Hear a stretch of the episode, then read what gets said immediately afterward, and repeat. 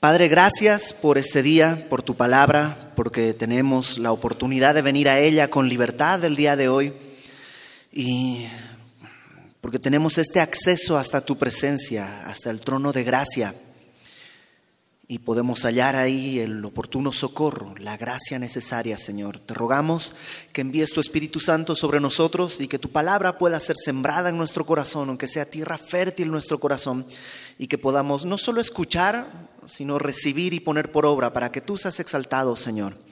En el nombre de Jesucristo te pedimos esto, Padre Santo. Amén. Juan capítulo 13.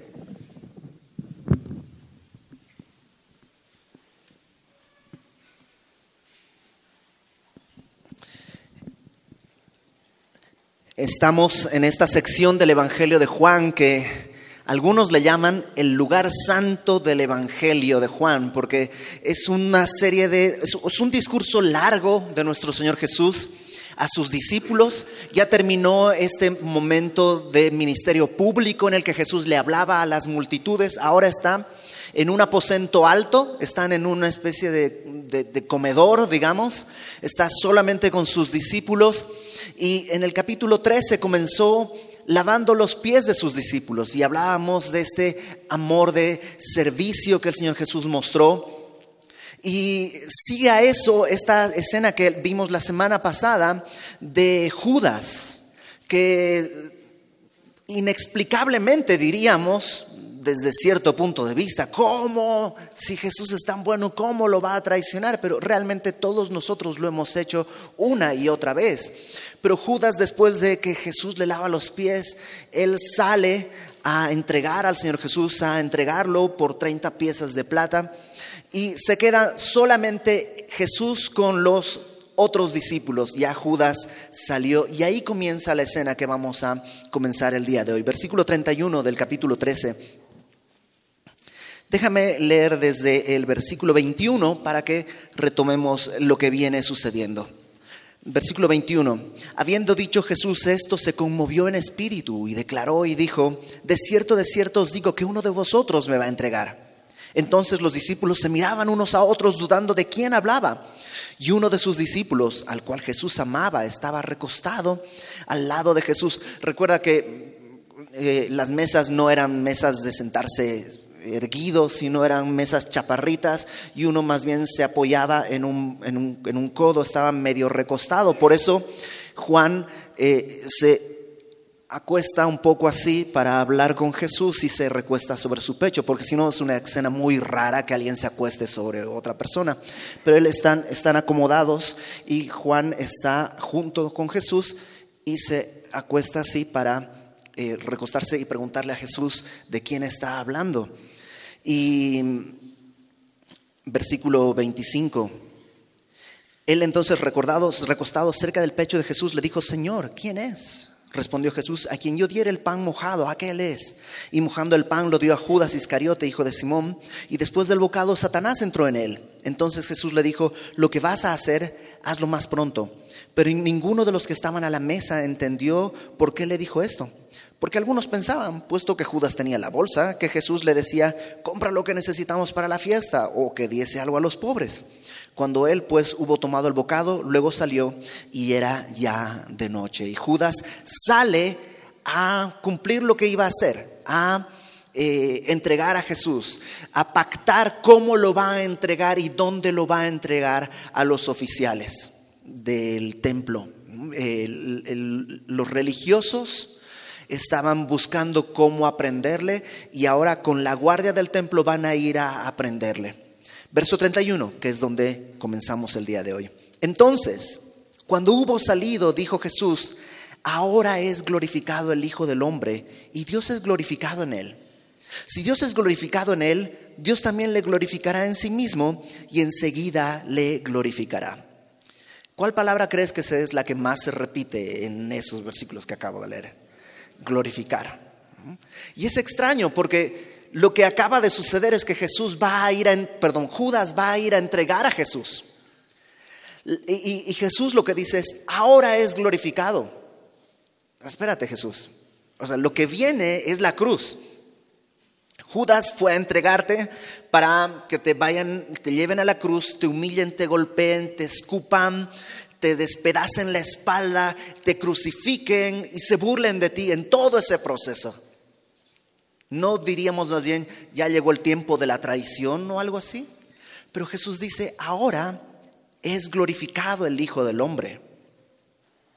Y y es extraño porque no es lo que nosotros diríamos. Cuando tú dices, ¿cuál es tu momento de mayor gloria? Piensa en tu vida. ¿Cuál fue tu momento de mayor gloria? ¿No? El que tus 15 minutos de fama, de éxito.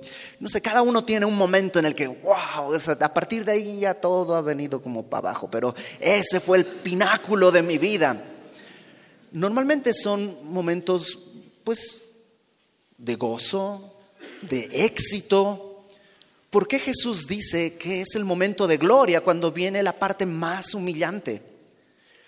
Porque es el momento en el que Jesús va a mostrarle al mundo su amor de una manera clara e inequívoca. Jesús ha mostrado amor de muchas maneras a lo largo de todo su ministerio, pero ahora está yendo a hacer lo que nadie más puede hacer sino Él, poner su vida por nosotros. Y yo sé, lo hemos dicho tantas veces, pero es necesario repetirlo. ¿Por qué era necesario que Jesús muriera? Porque somos pecadores. Porque nuestra vida, nuestra naturaleza está vendida al pecado y hacemos lo malo, despreciamos a Dios. Somos Judas. A lo mejor más refinados, a lo mejor más educados, pero somos traidores. Somos pecadores. Y la paga del pecado es la muerte, no solo la muerte física, sino la separación eterna de Dios. Y entonces Dios toma forma humana en Cristo, Cristo como hombre, el Hijo de Dios, Dios el Hijo, va a la muerte por nosotros, en nuestro lugar, para que se cumpla el pago. La, la paga del pecado es la muerte. Y Él paga ese precio y nos otorga la libertad al creer en Él. Y eso es la gloria de Dios. Y Jesús dice, ahora viene el momento de mayor gloria. Es glorificado el Hijo del Hombre. Y Dios, el Padre, es glorificado en él. El Padre se glorifica en el sacrificio del Hijo. Y luego dice el verso 32, si Dios es glorificado en él, si Dios, el Padre es glorificado en el Hijo, Dios también le glorificará en sí mismo. Es como uno al otro, ¿no? El Padre es glorificado en el Hijo y entonces el Hijo será glorificado en el Padre también. Y enseguida le glorificará. Y es una declaración extraña en el momento en el que están viviendo. Y luego Jesús les dice algo más a los discípulos. Hijitos, aún estaré con vosotros un poco. Es decir, solo un ratito más voy a estar con ustedes ya me voy. Piensa, piensa en eso, sea, ponte en el lugar de los discípulos, porque tú y yo ya sabemos cómo va a acabar la historia y lo que viene después, y que Jesús resucita y aparece con ellos y están todos felices, y, o sea, tú y yo ya sabemos lo que va a venir, pero ellos no saben bien, ellos están viviendo minuto a minuto esto, y de pronto, pues Jesús les dice, eh, ahora el Hijo del Hombre es glorificado, y luego dice, ya me voy a ir. Ahora piensa, Jesús, Jesús resuelve todos los problemas siempre. No hay comida, Él multiplica la comida. No hay para pagar el dinero del impuesto del templo. Jesús le dice a Pedro, mira, ve, pesca y vas a encontrar estas monedas y con eso pagas. O sea, Jesús resolvía todo. Si alguien estaba enfermo, Jesús sanaba. Si alguien moría, Jesús le resucitaba. Y de pronto Jesús dice, me voy. Y les dice, hijitos, aún estaré un poco con vosotros, me buscaréis, pero como dije a los judíos, así os digo ahora a vosotros, a donde yo voy, vosotros no podéis ir. O sea, no solo se va, sino que además les dice, no pueden ir, no pueden seguirme. En este momento no pueden seguirme. Ya lo había dicho antes, pero hay una diferencia con lo que había dicho a los otros religiosos que les había hablado. Mira, en Juan 7:33 está una vez en la que él les dice esto. Juan 7:33. Entonces Jesús, cuando van los guardias del templo a querer arrestarlo, dijo, Todavía un poco de tiempo estaré con vosotros e iré al que me envió. Me buscaréis y no me hallaréis, y a donde yo estaré vosotros no podréis venir. Esa es una vez. Pero ahí hay una diferencia. Dice, me buscaréis y no me hallaréis. A los discípulos no les dice que no me van a hallar, solo les dice, ahorita no me pueden seguir. En Juan 8, 21, es una segunda vez que dice algo parecido. Juan 8, 21. Otra vez les dijo Jesús, yo me voy y me buscaréis, pero en vuestro pecado moriréis. A donde yo voy, vosotros no podéis venir. Entonces a los otros les había dicho, me voy, pero no me van a encontrar. Me van a buscar, pero no me van a encontrar. Y a otros les dice, me voy, me van a buscar, pero van a morir en sus pecados. Aquí a sus discípulos solamente les dice, me voy, em, pero donde yo voy, ustedes no pueden ir.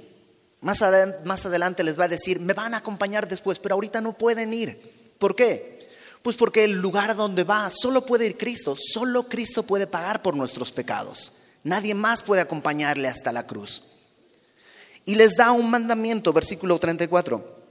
Un mandamiento nuevo os doy, que os améis unos a otros como yo os he amado, que también os améis unos a otros. El, mandamiento de amarse no era nuevo, está desde Levítico. En Levítico eh, 19, verso 18, está el mandamiento ya desde la ley. Entonces, eso no es lo nuevo. Lo nuevo es que dice que se amen como yo les he amado. De la manera, en la medida en la que yo les he amado, esa es la medida en la que ustedes tienen que amarse. Em, en la ley también estaba, ama a tu prójimo como a ti mismo. Pero ahora el nuevo mandamiento es mucho mayor, porque la verdad, todos nos amamos a nosotros mucho. Yo me amo muchísimo, sin mí no puedo vivir. Pero Dios me ha amado mucho más de lo que yo podría amarme. Mucho más. Entonces, Jesús en el nuevo mandamiento dice, de la manera, Iber, Iber, de la manera en la que yo te he amado a ti, es la manera en la que tú tienes que amar a otros. Híjole, Señor, no puedo. No puedo. Bueno, Jesús dice, un nuevo mandamiento les doy. ¿Dice un nuevo sentimiento? No es un sentimiento. Este tipo de amor no es un sentimiento que se genera pues de manera espontánea, es un mandamiento que obedece a una orden. Amar a mi prójimo no es un sentimiento si me nace, no me nace, híjole, no sé, pues es que yo no soy tan cariñoso. Bueno, no, no habla de algo que te nace, es una decisión, es un mandamiento que debemos obedecer. Pero no puedo. Si lo has intentado, te has dado cuenta, amar, y sobre todo a ciertos prójimos, amarlos es bien difícil. Hay uno en el espejo que te saluda cada mañana, ese es bien difícil de amar. Pregunta a los que están alrededor. Pero el mandamiento no cambia. Es más, fíjate lo que dice después. Un mandamiento nuevo les doy, que os améis los unos a los otros como yo os he amado, que también os améis unos a otros. En esto conocerán todos que sois mis discípulos si tuviereis amor los unos con los otros. No nos tiene que caracterizar la buena doctrina, que es algo bueno. No nos tiene que caracterizar mucha fe, que es algo bueno. No nos tiene que caracterizar una vida moral, que es algo bueno. Todas esas cosas son buenas. Pero la única característica que Jesús pone para sus discípulos es amarse unos a otros de la misma manera en que Dios nos amó, en la que Cristo nos amó. ¿Cuál es la pregunta lógica? Ok, ¿cuál es la manera, cuál es la medida en la que Cristo nos amó? Hasta la cruz híjole. O sea que si mi esposa me hace malas caras, ¿no es una excusa para dejar de amarla? No, hasta la cruz. O sea, si alguien te crucifica, después, ok, chance puedes decir, ya no, aquí a partir de aquí ya no tengo que amarle porque ya está más allá de la frontera. Pero antes de la cruz, el mandamiento está vigente amarnos unos a otros como Él nos ha amado. ¿Por qué? En esto es glorificado el Padre. En esto es glorificado el Padre. En este amor unos con otros, que es una decisión, no un sentimiento.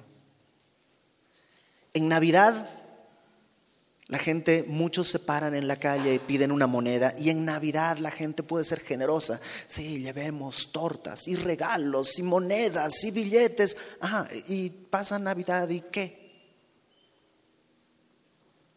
Fue solo un sentimiento.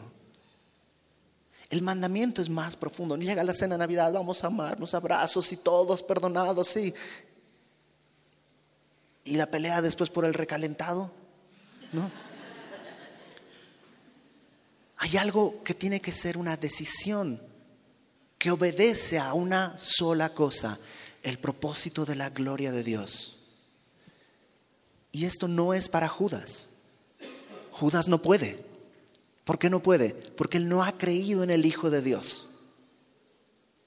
No es que no puede porque no tiene los recursos necesarios. No puede porque no ha creído en el Hijo de Dios. Lo veíamos la semana pasada con Rodolfo. Judas creyó que entregó a un hombre inocente, pero Jesús no era un hombre inocente, Jesús era Dios, es Dios. Hombres inocentes hay de muchos tipos y en muchos lugares. Jesús es Dios. Y Judas nunca lo entendió. Por eso cuando sale, Jesús les dice, este es un mandamiento que solo ustedes van a poder hacer Ahorita no creo que puedan, no pueden seguirme. Voy a buscar la gloria del Padre. Ustedes ahorita no pueden seguirme.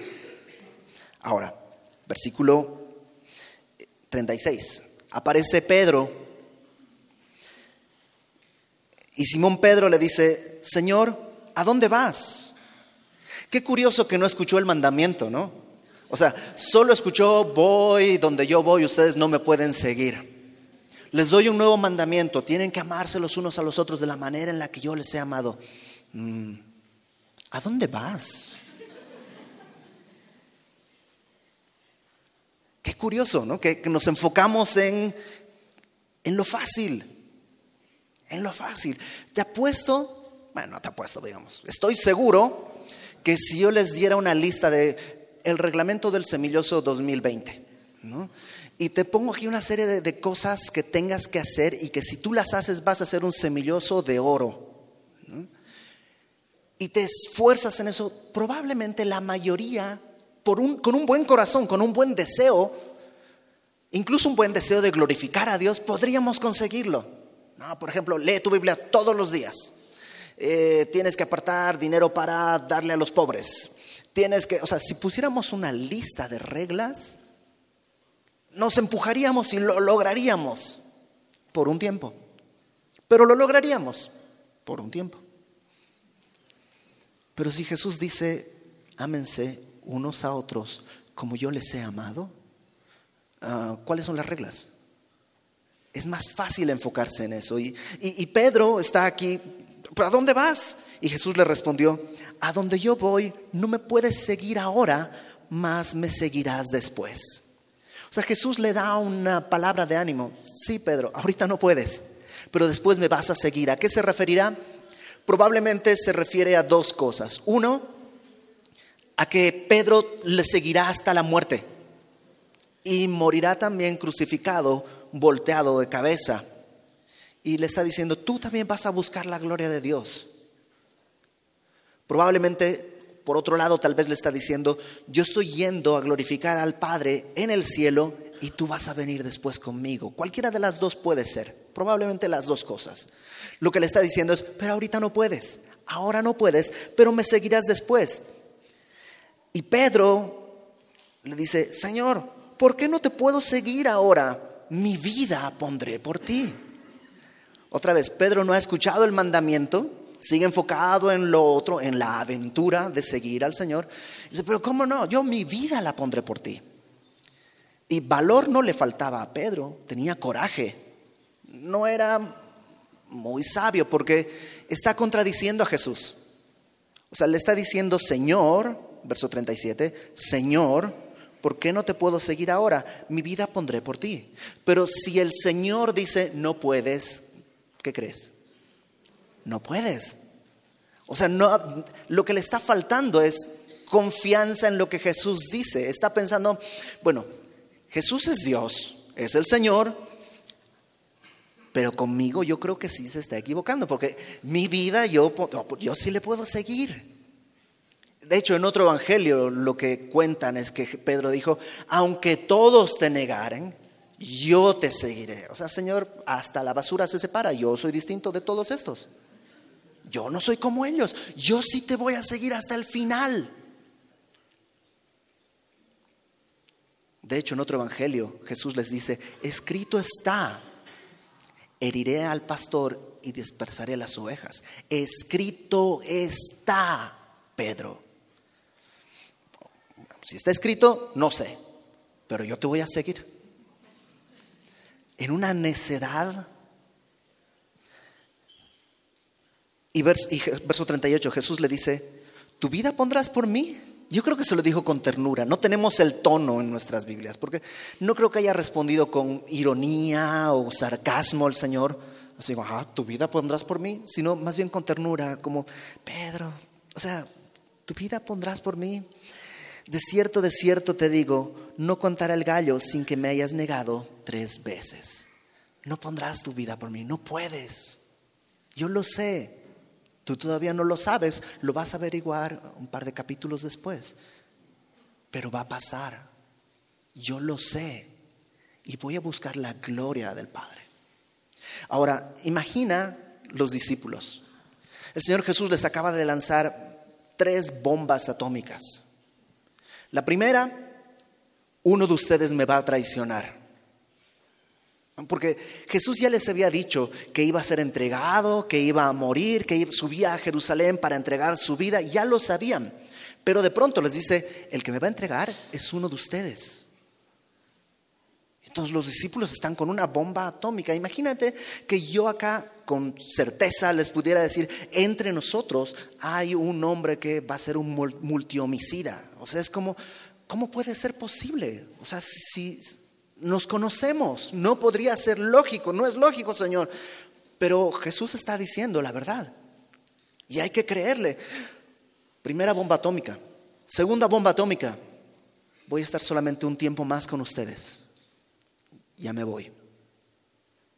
¿Cómo? O sea, no solo alguien lo va a traicionar, sino que se va. Y número tres, Pedro, tú me vas a negar tres veces. Pero Pedro es como el más valiente, es el líder, es el que se bajó de la barca, caminó sobre el agua, es el que eh, dijo, tú eres el Hijo de Dios viviente. Eh, o sea, Pedro es el líder y él te va a negar. ¿Qué esperanza tenemos todos los demás? ¿Qué hacemos con esta realidad tan adversa? Y no sé si alguna vez has vivido en estos momentos en los que todo se derrumba alrededor de ti. Y aquellas cosas que deberían ser los pilares de tu vida están hechas añicos, están en pedazos. Y lo que tú creías, esto me va a sostener, de pronto está despedazado y no tienes ni de dónde agarrarte. Bueno, Jesús sabe que sus discípulos están así y sabe que tú y yo a veces vamos a estar así. Y les dice un par de cosas que creo que es bueno recordar. Capítulo 14 no se turbe vuestro corazón. No se saquen de onda. Pero ¿cómo, Señor, no me voy a sacar de onda después de lo que estás diciendo? Número uno, creéis en Dios, creed también en mí. No es una pregunta. No está preguntándole, ¿creéis en Dios? A ver, levante la mano. ¿Quién cree en Dios? No, no es una pregunta, es una afirmación. ¿Creéis en Dios? Creed también en mí. ¿Sabes? Creer lo puedes traducir también como confiar. Cuando decimos que creemos en Jesús, no es que creemos en su existencia. Como yo creo que Napoleón existió y creo que los dinosaurios existieron y creo que Jesús existió. No, no es creer en su existencia. Creer es confiar. Creer en Jesús es confiar. Como cuando alguien te dice, déjamelo aquí, yo me encargo. Ah, ok, ya. Y lo sueltas. Eso es confiar. Y Jesús dice, creen en Dios, crean en mí, confíen en mí. Yo sé lo que estoy haciendo, sé lo que estoy buscando, sé para qué fueron creados, confía en mí. Pero Señor, tú estás diciendo que te van a matar, ¿cómo vamos a confiar? O sea, ¿te imaginas a alguien que está caminando a la horca que te diga, confía en mí? O sea, ¿cómo crees? No hay manera de confiar en ti. No se ve que podamos confiar en ti. Hebreos 11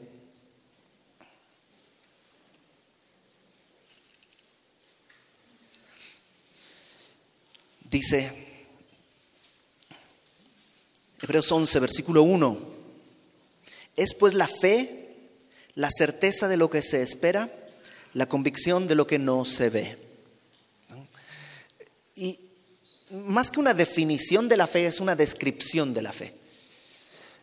La fe, el creer, este creer bíblico, ya les he platicado alguna vez, ¿no? Que hace años yo fui a, la librería Maranata y eh, la persona que me estaba atendiendo no sabía dónde estaba un diccionario, una cosa así, y le preguntó a otra persona, oye, ¿no sabes dónde están los diccionarios? Y esta chica le dijo, pues creo que están en el tercer anaquel del fondo. Y le contestó algo que me marcó. Le dice, mm, creo como creo que va a llover o creo como creo en Dios. Porque son dos maneras de creer, ¿no? Creo que va a llover o creo en Dios. Es la misma palabra, pero son dos cosas muy distintas. Y entonces esta chica le dijo, no, creo como que va a llover, porque no estaba segura. Y, ok, la fe bíblica no es como que creo que va a llover, es la certeza de lo que se espera. ¿Y qué es lo que esperas? Lo que Él dijo. Jesús dijo, yo voy a regresar. Creer implica estar seguro que Él va a regresar. Jesús dijo, el que viene a mí no le echo fuera. Creer en Él implica decir, ok, puedo ir a Él porque Él no le echa fuera a nadie que va. Es la certeza de lo que se espera y la convicción de lo que no se ve. Porque por ella alcanzaron buen testimonio los antiguos. Verso 3 de Hebreos 11. Por la fe entendemos haber sido constituido el universo por la palabra de Dios, de modo que lo que se ve fue hecho de lo que no se veía. La fe te permite entender esto, que Dios hace lo que se ve de lo que no se veía. La mamá de un amigo tiene una frase que es, no veo que se vaya viendo, ¿no? Es como, eh, cuando plantas algo, ¿no? Pues ahí va, va saliendo, ¿no? Vas viendo una, una ramita, una hojita, y ahí se va viendo que crece, ahí se va viendo. Y hay veces con Dios no se va viendo nada, no se ve. Dios hace lo que se ve de lo que no se veía. Te digo una cosa, en mi vida no se veía que yo iba a creer. Y menos cuando salí de mi país y llegué a México y vivía solo, rodeado de músicos, en un ambiente completamente pagano. O sea, no se veían. Ahora sí que no se veía que se veía viendo. Y Dios de lo que no se ve hizo lo que se ve. Eso es fe. Poder creer que dices, es que no veo, no, va germinando, no, no, va saliendo una hojita, no, no, va, no va creciendo nada. Ya le regué, ya planté, pero no se ve. Pero Dios dijo que ahí va a salir. Y Jesús dice, crees en Dios, cree en mí en los momentos en los que el mundo se desbarata, en los que todo parece que se cae a pedazos, puedes confiar en Dios, puedes confiar en Cristo. Él está buscando la gloria del Padre y parte de la gloria del Padre es rescatar a sus hijos. Si Él puso la medida de su amor es porque su amor es real. Y Jesús dice, cree en mí, confía en mí, confía en mí. Pero es que no se ve que vayas a hacer nada. Ajá. No se ve. Entonces necesitas creer, fe. Número dos, versículo 2 de Juan 14. En la casa de mi padre muchas moradas hay. Si así no fuera, yo os lo hubiera dicho. Voy pues a preparar lugar para vosotros. En la casa de mi padre muchas moradas hay. Algunas versiones antiguas en español y algunas versiones en inglés traducen la palabra moradas como mansiones. Y de ahí es que hay ilustraciones que tú ves ahí, casas gigantes y todas así. Uh, ¿no? En la casa de mi padre muchas mansiones hay. ¡Uh, qué maravilla! Vamos a vivir en una mansión. Yo no sé si, está, si habrá mansiones así en el cielo. Puede ser. ¿no? Dios puede querer hacerlo y pues, nos da una mansión a cada quien. No hay problema. Pero lo que sí Jesús está diciendo es que no está describiéndonos un lugar, sino que en presencia de Dios hay espacio para ti y para mí. De hecho, por el contexto y porque esta palabra se utiliza en otros momentos, podría ser referencia más bien al cuerpo. Como que Dios está diciendo, tengo cuerpos para ustedes. Vas a tener un nuevo cuerpo. Vas a tener una, vas a relacionarte de otra manera con otro cuerpo. Este cuerpo se cansa, se duele, envejece y además es vendido al pecado. Vas a tener un nuevo cuerpo que no es así. En todo caso, la enseñanza fundamental de Jesús es que está diciendo, hay espacio en la casa de mi Padre para ustedes. ¿Sabes qué es eso? Esperanza. Creer en Jesucristo, tener confianza en Él y tener una esperanza de a dónde voy. Tener esperanza. La vida, por muy mala que sea, nos va a alcanzar 90 años, 100 años. Pero tenemos una eternidad al lado del Padre. Y que Jesús está diciendo, al lado de mi Padre hay espacio para ti. Hay espacio para ti. Hace muchos años un amigo mío que fue el que me discipuló por primera vez en la palabra.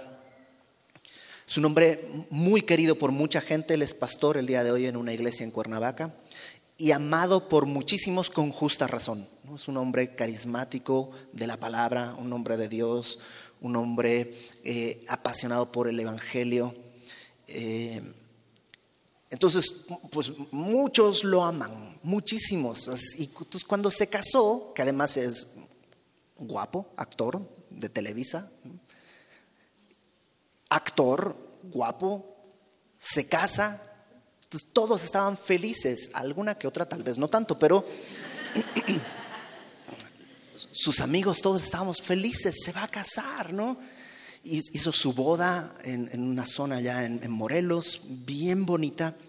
Y pues yo fui a la boda, me invitó, yo fui a su boda y recuerdo que estaba, yo vivía solo, no tenía familia acá, entonces pues estaba solito ahí sentado en una esquinita y venía la foto, ¿no? Y este mi amigo dice, a ver, todos, vamos todos juntos para la foto, vénganse, vénganse, vénganse. Y entonces pues van todos en bola, ¿no? La familia, los amigos y todos. Y yo pues me fui acercando así, ¿no? Pues sería descortesía no, no acercarme. Y se para, me dice, Iber, ¿dónde estás? Iber, vente aquí a mi lado, ¿no? Y para mí fue así, ¿cómo? O sea, yo soy un extranjero, no tengo ni un año aquí en México y me estás pidiendo que me ponga al lado del protagonista de, bueno, la protagonista es la novia, digamos, del subprotagonista de esta boda. Y ahora Dios dice, Ibert, aquí a mi lado hay un lugar para ti. Y la vida a veces es dura y es difícil, pero podemos confiar en Dios y podemos tener la esperanza de que Dios dice, a mi lado yo tengo un espacio para ti, no te preocupes. Sí, el metro va lleno, te están aplastando. Sí, a veces piensas que te van a sacar en la próxima salida y te van, pero no, yo tengo un espacio para ti y nadie te lo va a quitar. Si así fuera, si te lo fueran a quitar, se los hubiera dicho, dice Jesús. Si no hubiera espacio, se los hubiera dicho, no les hubiera mentido, no hubiera prometido algo que es falso. Pero hay espacio para ti y para mí al lado del Señor. Verso 3. Y si me fuere y os prepararé el lugar, vendré otra vez y os tomaré a mí mismo para que donde yo esté, estoy, vosotros también estéis. Y Jesús en esta tercera cosa que les dice cuando el mundo se está tambaleando de todos los discípulos es, voy a volver. O sea, sí me voy a ir, es cierto, pero voy a regresar. Y no solo voy a regresar, sino voy a regresar para tomarlos conmigo, para que estén a mi lado. Y de tanto en tanto necesitamos recordar que todo lo que vemos es desechable. Todo lo que vemos es, de cartón. Aún las cosas más valiosas son desechables, pero su amor no. Y Él va a regresar por nosotros. Ellos lo están viendo a futuro, se va a ir. Y Jesús les dice, sí, pero voy a regresar. Tú y yo vemos hacia atrás, ya vino y ya se fue, pero va a volver. Y va a volver a ordenar todo lo que está desordenado en este mundo. Todas las cosas que a ti y a mí nos lastiman y nos molestan van a encontrar un orden. Entonces Jesús les da estas tres cosas, estas tres promesas. Cree en mí, confía. Número dos, hay esperanza. Hay un espacio para ti al lado de mi Padre. Y número tres, yo voy a venir por ti para llevarte. Porque donde yo estoy, quiero que tú estés. Verso 4. Y sabéis a dónde voy y sabéis el camino. ¿Te acuerdas? Les dijo, me voy a ir. Pedro está empecinado en eso. Entonces Jesús dijo, ok, vamos a hablar de eso saben a dónde voy y saben el camino. Y Tomás le dijo, Señor, no sabemos a dónde vas. ¿Cómo pues podemos saber el camino? Y es, esta escena tan extraña, ¿no? Porque está Jesús hablando algo serio y está hablando las cosas tan espirituales. Y yo imagino a todos los discípulos así, oh, sí, ¿no? Y, ah, y nada más atrás levanta la mano. Sí, Tomás, Señor, no sabemos ni a dónde vas, ni cuál es el camino. No sé de qué estás hablando, no, no entiendo nada. Y Jesús no lo regaña. Jesús no lo regaña, no, no, no, lo, no le dice nada, nada feo. Gracias a Dios por Tomás.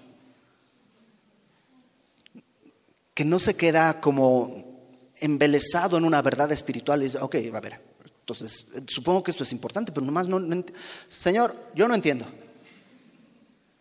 ¿Cuál es el camino y a dónde vas? Y Jesús le dijo, yo soy el camino, la verdad y la vida. Nadie viene al Padre sino por mí. Me encanta que Jesús no haya dicho, yo les voy a mostrar el camino sino yo soy el camino. No es que tengo que aprender algo, es que tengo que estar con Él.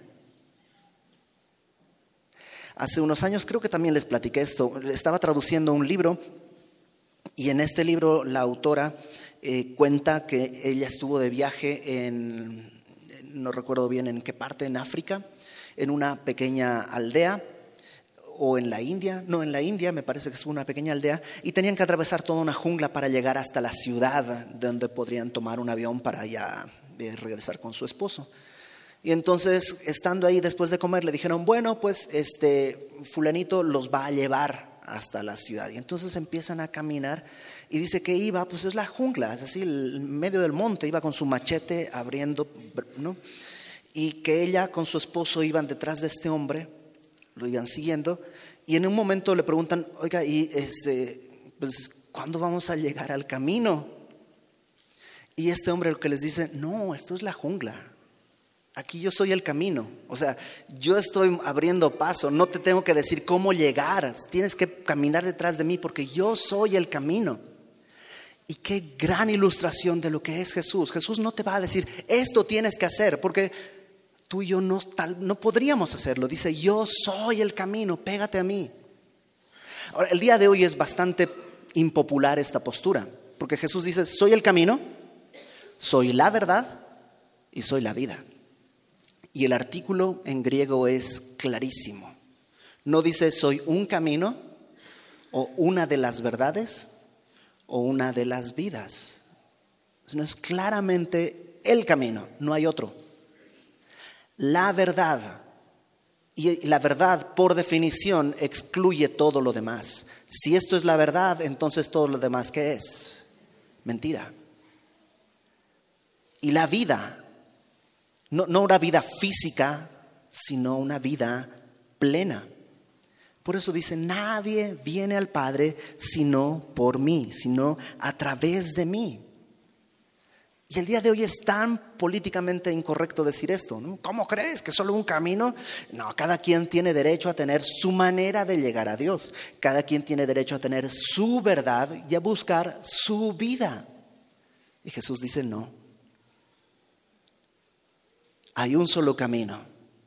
No es una religión, soy yo, una persona. Hay una sola verdad y no es un concepto, soy yo, una persona. Y hay una sola vida y no es una experiencia, sino una persona, yo. Y nadie puede llegar al Padre por una manera, por un método distinto. Pero Señor, voy a hacer buenas obras. Ok, eso es bueno, pero no vas a llegar al Padre por buenas obras. Solo a través de mí. ¿Por qué? Porque solo el Hijo puede glorificar al Padre. Solo el Hijo glorifica al Padre y el Padre al Hijo. Y Jesús le dijo a Pedro, ahorita no lo puedes hacer. Todavía estás en tus pecados, pero yo voy a morir, voy a pagar por tus pecados, te voy a llamar y lo vas a poder. Me vas a poder seguir. Y tú y yo el día de hoy estamos llamados a creer eso. En nuestras fuerzas, olvídalo, no podemos. Amar al prójimo, me cuesta amar a los que de por sí debería amar por naturaleza. Amar a mis enemigos, amar al que está hablando mal de mí, amar al que, o sea, en el mejor de los casos puedo ser indiferente, hasta ahí llega mi capacidad. Pero Dios dice, no, no quiero indiferencia, que los ames de la manera en la que yo te he amado. ¿Cómo lo hago? Yo soy el camino, yo soy la verdad, yo soy la vida. Créeme. Y cuando las cosas se pongan difíciles, confía en mí. Pon la esperanza frente, delante de ti, una esperanza segura que hay un lugar para ti delante del Padre si es que has creído en el sacrificio de Cristo. Si no has creído en el sacrificio de Cristo, estás en el camino incorrecto, has creído la mentira y el destino es la muerte si has creído en el sacrificio de Jesucristo porque eres un pecador y necesitabas un Salvador y Dios te ha llamado, entonces estás en el camino, en la verdad y en la vida. Y Jesucristo ya lo dijo antes, mis ovejas oyen mi voz y me siguen. Nadie las arrebatará de mi mano, porque el que me las dio es más grande que yo. Y nadie arrebatará las ovejas de la mano de mi Padre. Entonces estamos entre la mano de Cristo y la mano del Padre. Y entre esas dos manos, ¿tú crees que hay alguna cosa que te puede arrebatar? Podemos confiar en que Él tiene el control. Aunque no se vaya viendo, Él tiene el control. Vamos a orar. Señor, gracias porque podemos tener la certeza de que aún en los momentos más difíciles, Tú tienes el control de todo. Y en tu gran misericordia no nos has abandonado, Señor. Aunque el panorama sea tenebroso, oscuro, ayúdanos a confiar, a tener esa fe que tú haces lo que se ve de donde no se veía.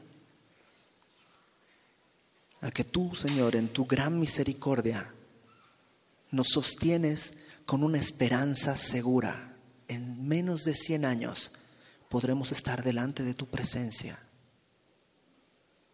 Seremos recibidos sin mancha y con gran alegría, como dice tu palabra.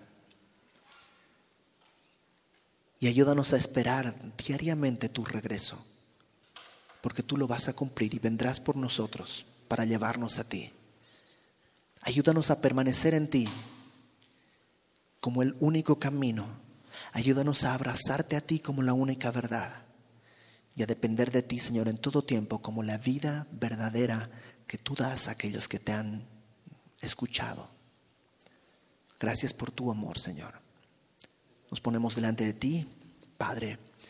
Yo te ruego que traigas consuelo al corazón de aquellos hermanos que estén pasando por un momento difícil. Que estas tres verdades queden grabadas en su corazón y en su mente. Y que tú nos levantes para tu gloria, Señor. En el nombre de Jesucristo, Padre Santo. Amén.